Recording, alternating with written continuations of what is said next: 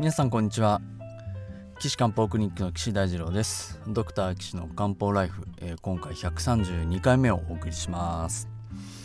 ということですね。前回からあまたあのお悩み相談で88歳の男性がゲップをしていますとまあ、そういうお悩みをいただきましたのでお送りしているわけですが、まあ、前回はね西洋医学ではなかなかゲップはあまあ難しいですねっていう話をまあさせてもらいました。うん、で今回はですね、まあ、中医学ではゲップをどう考えるかということで、えー、お話ししたいと思います。ちなみで前回お話ししなかったんですけれどもこの方にどんな症状があるのかなっていうのをあのお伝えいたしますとまあ、ゲップがあって、まあ、便秘してる、まあ、本人はもう特に何にも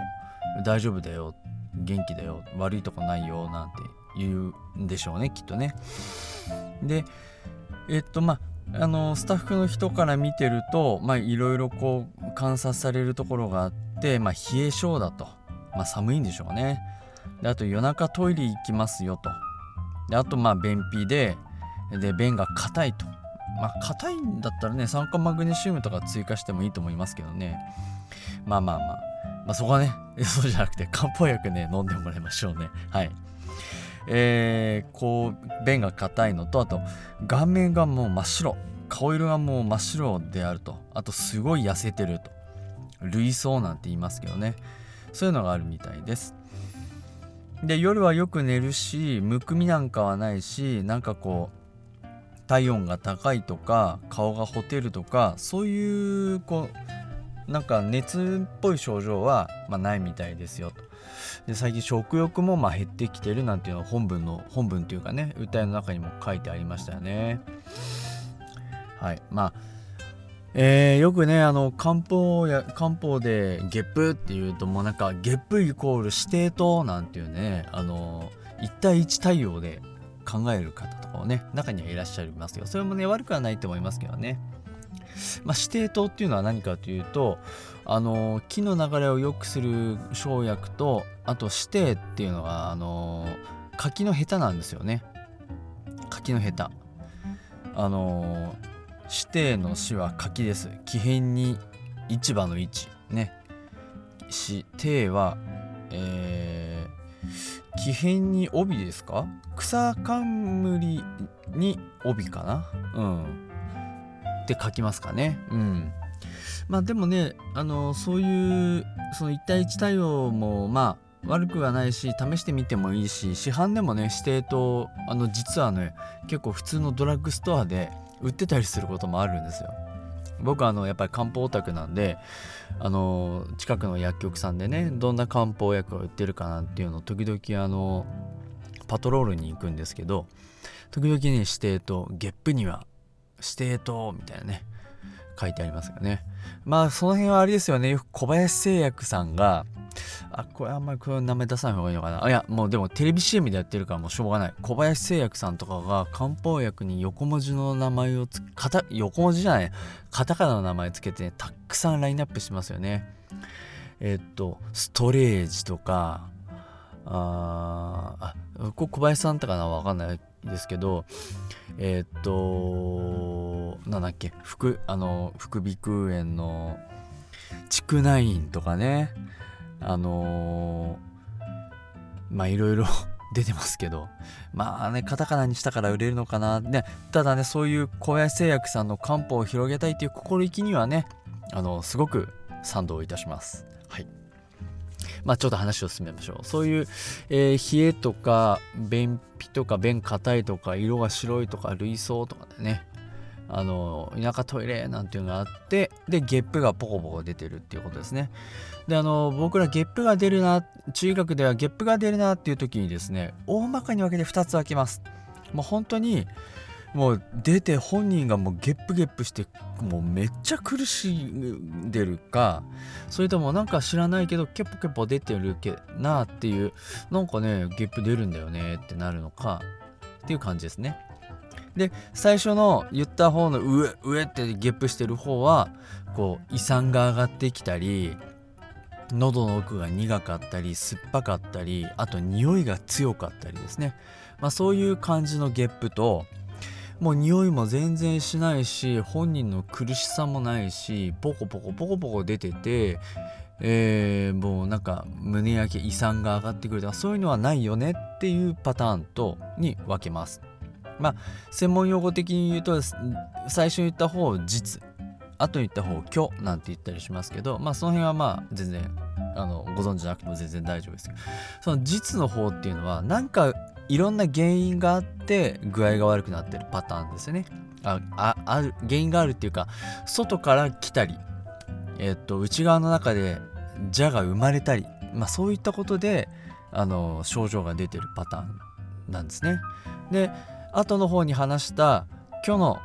ゲップの場合は体の中に必要なものがいろいろこうなくなっちゃって衰えたまあ衰えるって言い方変かもしれませんけど減っちゃったことによって具合が悪くなる。ゲップが出ちゃってるっていうパターンですね。うん。なんとなく皆さんもねこうグワーっていう感じとおとなしい感じでなんかこうイメージがねあのつくんじゃないかなと思いますけどちょっとあのアバウトで申し訳ありませんが。でこの人の場合はあの本人も特に苦しくなさそうだしうーんこのね吐いちゃうとかっていうこともない。どっちかというと冷え性で体が温められなくって顔色も真っ白で痩せこけて、えー、っていう感じですからね。どっちかというとこの方の場合のゲップっていうのは後者ですね。いろいろこうなくなって具合悪いっていうふうに考えられます。まずね。でゲップ自体っていうのは木が下から上に上がってきちゃうよねっていう現象です。これあの普通は皆さんね食べたものは上から下に行って最後肛門から出ますよっていう上から下の流れが消化器っていうのはねこれが普通なんですけどそれが逆流してきちゃって木が逆行してきちゃってるっていう状態ですよね。うん。ですから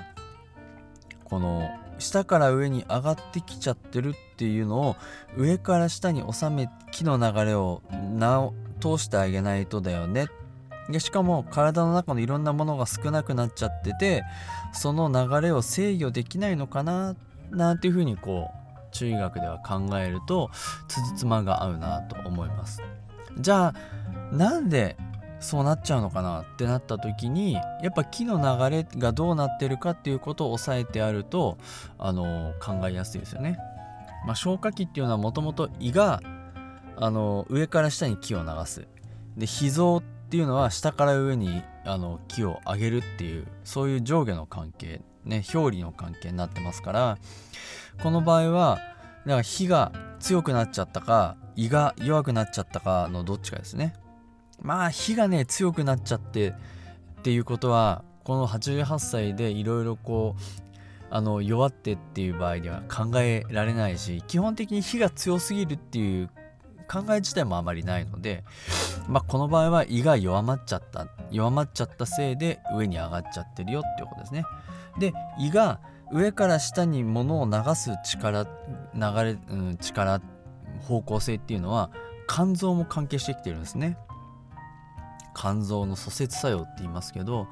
肝臓もサポートがあって胃も気を下に送れるんですけどだから胃自体が弱まってるパターンもあるし肝臓も弱まっちゃってるよねっていうパターンも両方考えられますから治療の時には胃もケアしたい肝臓もケアして気の流れを下から上に流したいよねっていうこの両方を組み合わせるべきかなと、うん、思います。でしかも食欲もなくなってきちゃってで全身痩せてるっていうことは気も少ないし顔も真っ白っていうことは血も少ないだろうなと思うと気血両虚になってる。気も血も少ないよね。そしたらじゃあ両方補いながらっていうね。であの気を胃の気を下ろしながら肝の蘇節機能を強めながらなんていうことをやったらいいかなと。でしかもその肝が弱っている原因っていうのはこの人の場合も夜間トイレもあるし冷え性もあるし腎虚も絶対ありますよね。そうすると肝腎隠居なんていう状態もう絶対こうあると思いますから最終的には腎と肝と胃を面倒見てあげないとダメなのかなうん思いますねうんそうすると使ってくる生薬っていうのは大体決まってきますしあとはそのゲップがして便が出ないなんていうとねあの食べ込んだも食べたものを吐いてしまうような現象っていうことで、まあ、あの大王肝臓糖を使う現象にも当てはまると思いますよね。うん、その辺の肝と腎と胃を面倒を見ながら大王肝臓糖もちょっと組み合わせていくとあまああのこの人の治療になってで食欲も多分出てくるしまあちょっとね急に治るっていうのは難しいと思いますけど冷え性とか夜中のトイレの回数が減ったりとか顔色もねちょっとほわってこうしてきたら肌色になってきたらこれはまああのより一層ね良くなっていくんじゃないかなと思います押村区はですねこの方が認知症なのでゲップが良くなったとかあの冷え性が良くなったとかあのー、なんだろうな夜中のトイレが減ってよく眠れるようになったよっていうそういったあの何て言うかなご本人のこの満足感っていうのはですねなかなかこう得にくいかなと思うのでそこはね残念だけど。ただまあ周りで見てるスタッフさんがねああなんとかさん最近こう夜中のトイレの回数減ったわよねとかあとはなんだろう顔色がちょっと良くなったわよねお通じの回数があのー、今まで56日で1回だったのが2日で1回になったわよねと1日おきになったわよねなんていうのがもしあるとですねスタッフさんが嬉しいと思いますのでそれはまああの皆さん満足していただけるといいんじゃないかなと思っております。ということでですね岸こんな感じでよろしかったでしょうか？はい。で岸漢方クリニックではですねこういった感じで西洋医学では何とも言えないけども中医学だったら何とかできるよまあ中医学だったら何とかできるよっていうのは僕が提供するあの情報ですけどこんなこと診断されてるけど何とも良くならないんですなんていうのもですね応募しております。これは岸漢方クリニックのホームページの言う、えー、お問い合わせ欄からあのご連絡いただければ幸いでございますえー、ホームページの URL は高崎漢方人道 .com です。takasaki -knpo.jimdo.com です。えー、皆さんのね、お便りお待ちしておりますので、どしどしお送りください。それではまた次回もですね、お悩み相談していきたいなと思いますので、ぜひ、あのー、お聞きいただければと思います。それでは皆さんまたお会いしましょう。さようなら。